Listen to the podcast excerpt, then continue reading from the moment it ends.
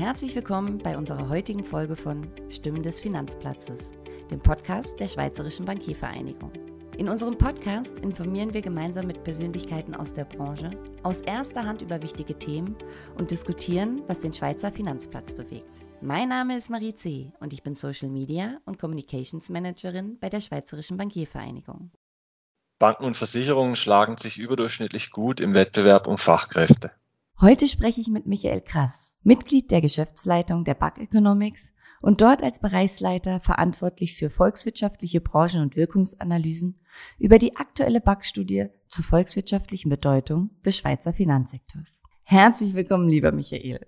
Ja, hallo Marie, vielen Dank für die Einladung. Sehr, sehr gerne. Schön, dass du heute da bist. Michael, als Ökonom glaubst du beruflich an den immer rational entscheidenden Homo economicus. Welche absolut irrationale Entscheidung hast du jüngst getroffen? Also erst muss ich mal widersprechen. Es ist ja es ist keinesfalls so, dass Ökonomen so uneingeschränkt an diesen Homo economicus glauben. es ist halt so, dass die Vorstellung, dass alle Akteure im Wirtschaftsgeschehen jederzeit streng rational handeln, ein ganz praktisches und nützliches Konzept sind in der Theorie, in der Wirtschaftstheorie, aber es ist uns schon allen bewusst, dass das sehr stark vereinfacht und dass die Realität häufig eben ganz anders aussieht. Und weil du mich gefragt hast, ich kann dir auch ein Beispiel geben für mein eigenes nicht rationales Handeln. Es läuft ja gerade die Fußball-Weltmeisterschaft und da habe ich mich tatsächlich hinreißen lassen äh, zur Wette, dass Deutschland Fußball-Weltmeister wird. Und wenn ich mir heute die Wettquoten bei den Buchmachern anschaue, dann äh, hätte ich mich als rationaler Entscheider wohl eher für Brasilien oder für Frankreich entschieden. Wechseln wir nun vom Fußball zu einem anderen Geschäft. Kannst du bitte kurz erläutern, worum es in der aktuellen Studie geht? Ja, klar, gerne. Also grundsätzlich geht es darum zu beleuchten, was die Bedeutung des Finanzsektors ist aus der Perspektive der gesamten Volkswirtschaft der Schweiz. Also unter anderem analysieren wir, welchen Beitrag Banken und Versicherungen durch ihre wirtschaftliche Aktivität unmittelbar zur gesamten Schweizer Wirtschaftsleistung beitragen, also zum Bruttoinlandsprodukt. Und gemessen wird dieser Beitrag ähm, mit der Wertschöpfung, das ist quasi der Mehrwert, den die Unternehmen nach Abzug der Kosten für die extern bezogenen Güter oder Dienstleistungen erwirtschaften. Super, vielen Dank für den Überblick. Jetzt wollen wir noch etwas genauer in die Studie eintauchen. Es ist zwar keine Überraschung, dass der Finanzsektor zu den tragenden Säulen der Schweizer Wirtschaft gehört, aber wie sehen denn die aktuellen Zahlen dazu aus? Ja, vielleicht beginne ich mit der Wertschöpfung. Die betrug äh, im vergangenen Jahr fast 67 Milliarden Franken. Damit entstand mehr als jeder elfte Wertschöpfungsfranken der Schweizer Wirtschaft direkt durch die Finanzdienstleister. Und hinter dieser gewaltigen Wirtschaftskraft stehen rund 266.000 beschäftigte Personen und umgerechnet in Vollzeitäquivalente Stellen sind das 230.600 Arbeitsplätze. Die Analyse zeigt auch auf, dass der Finanzsektor gerade während der Corona-Pandemie ganz substanziell zur Schweizer Wirtschaftsleistung beigetragen hat und damit die gesamtwirtschaftliche Entwicklung in dieser schwierigen Zeit auch stabilisiert hat. Und worin besteht aus volkswirtschaftlicher Sicht die wichtigste Leistung des Finanzsektors? Neben ihrer Wirtschaftskraft sind Banken Versicherungen auch aufgrund ihrer Infrastrukturfunktion von zentraler Bedeutung für die Schweizer Wirtschaft. Moderne Volkswirtschaften sind ja ohne gut funktionierenden Finanzsektor gar nicht vorstellbar. Ohne funktionierende Banken äh, bricht die Geldversorgung zusammen. Ohne Versicherungen äh, wären Schadensfälle verheerende oder gar existenzielle Bedrohungen und ohne Absicherung finanzieller Risiken wäre sicherlich die wirtschaftliche Aktivität insgesamt deutlich eingeschränkt. Das bedeutet, dass ein funktionierender Finanzsektor einfach zur zentralen Infrastruktur entwickelter Volkswirtschaften gehört. Die BAG analysiert die volkswirtschaftliche Bedeutung in der Schweiz ja für verschiedene Branchen. Wie steht denn hier der Finanzsektor im Vergleich da? Der gesamte Finanzsektor, dazu gehören ja Banken, Versicherungen und auch noch sonstige Finanzdienstleister. Da gehört schon zu den absoluten Schwergewichten im Schweizer Branchenportfolio. Wenn man die Branchen vergleicht innerhalb der Privatwirtschaft, dann ist lediglich noch der Großhandel etwas größer von der Wertschöpfung, vor allem weil dort der ganze Rohstoffhandel verbucht wird. Also ohne diesen Transithandel wäre der Großhandel deutlich kleiner als der Finanzsektor.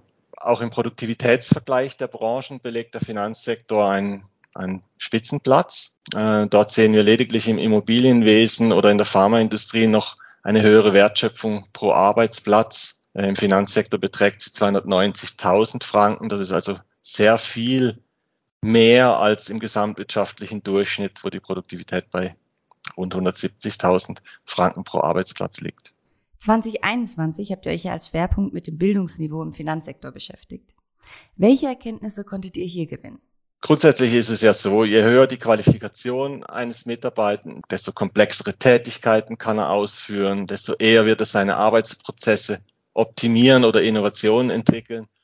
Und deshalb findet man in Branchen mit überdurchschnittlicher Produktivität in der Regel auch eine überdurchschnittlich gute Qualifikation der Mitarbeitenden vor.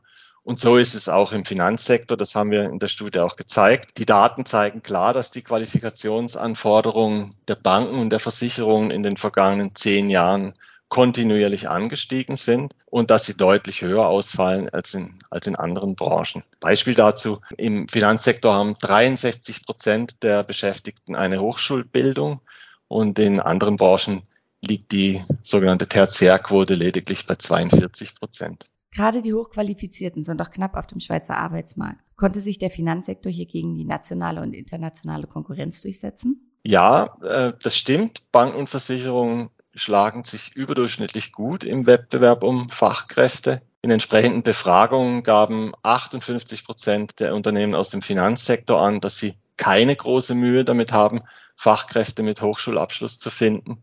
Ist ein sehr guter Wert. Bei der Rekrutierung von Arbeitskräften mit Berufslehre lag der Anteil sogar bei 80 Prozent. Und da sehen wir schon, dass viele Unternehmen aus anderen Branchen sich sehr viel schwerer tun mit dem Fachkräftemangel. In der Industrie sagen mehr als 60 Prozent der Unternehmen, dass sie das gesuchte Personal nur sehr schwer oder, oder auch gar nicht finden können.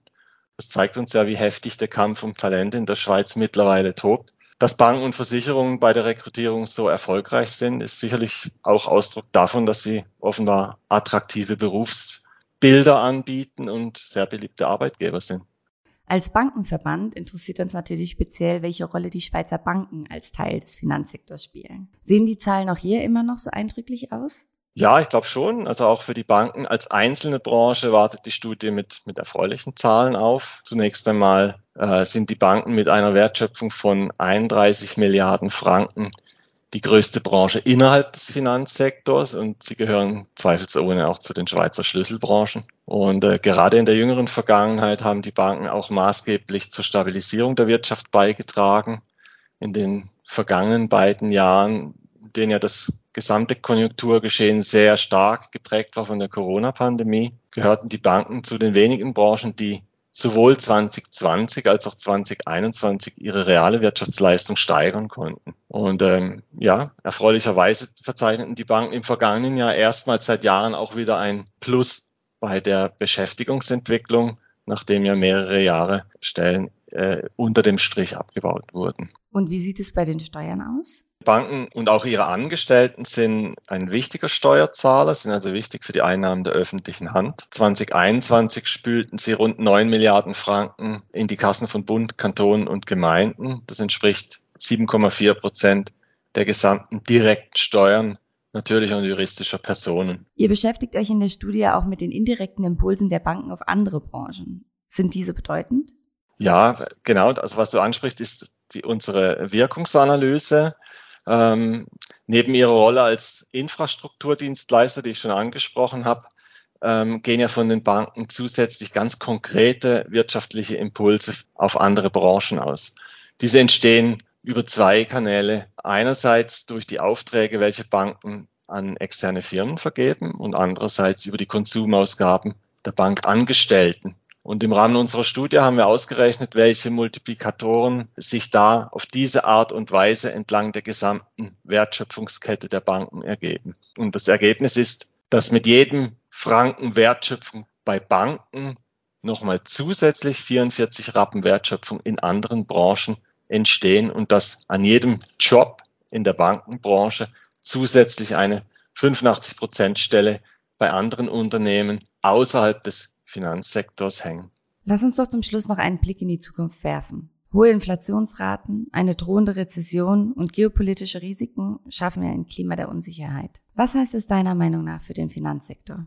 Du hast recht. Das äh, politische und wirtschaftliche Umfeld ist momentan sehr herausfordernd und die Konjunkturaussichten insgesamt von einer hohen Unsicherheit geprägt. Speziell bei den Banken ist das Geschäft gegenwärtig hauptsächlich von zwei entgegengesetzt wirkenden Kräften äh, geprägt oder bestimmt. Auf der einen Seite haben wir natürlich den massiven Rückgang der Aktienkurse auf breiter Front. Das führt natürlich zu sinkenden Einnahmen, denn mit den Kursverlusten schrumpfen letztendlich auch die Kommissionseinnahmen der Banken. Auf der anderen Seite gibt es Impulse im Zinsgeschäft. Das Ende der Negativzinsen ist sicherlich eine gute Nachricht für die Banken. Ähm, die jüngste Zinsentwicklung wirkt sich positiv auf die Marge aus und Zudem haben wir gesehen, dass die Kreditnachfrage bislang unelastisch auf die Erhöhung der Zinsen reagiert hat, so dass wir beim Zinsgeschäft ähm, sicherlich positive Impulse haben. Und wir gehen auch davon aus, dass diese positiven Impulse überwiegen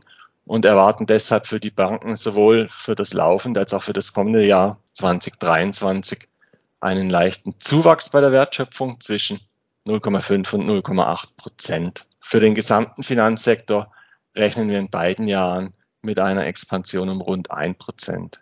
Gilt es auch für den Finanzsektor bzw. die Banken als Arbeitgeber?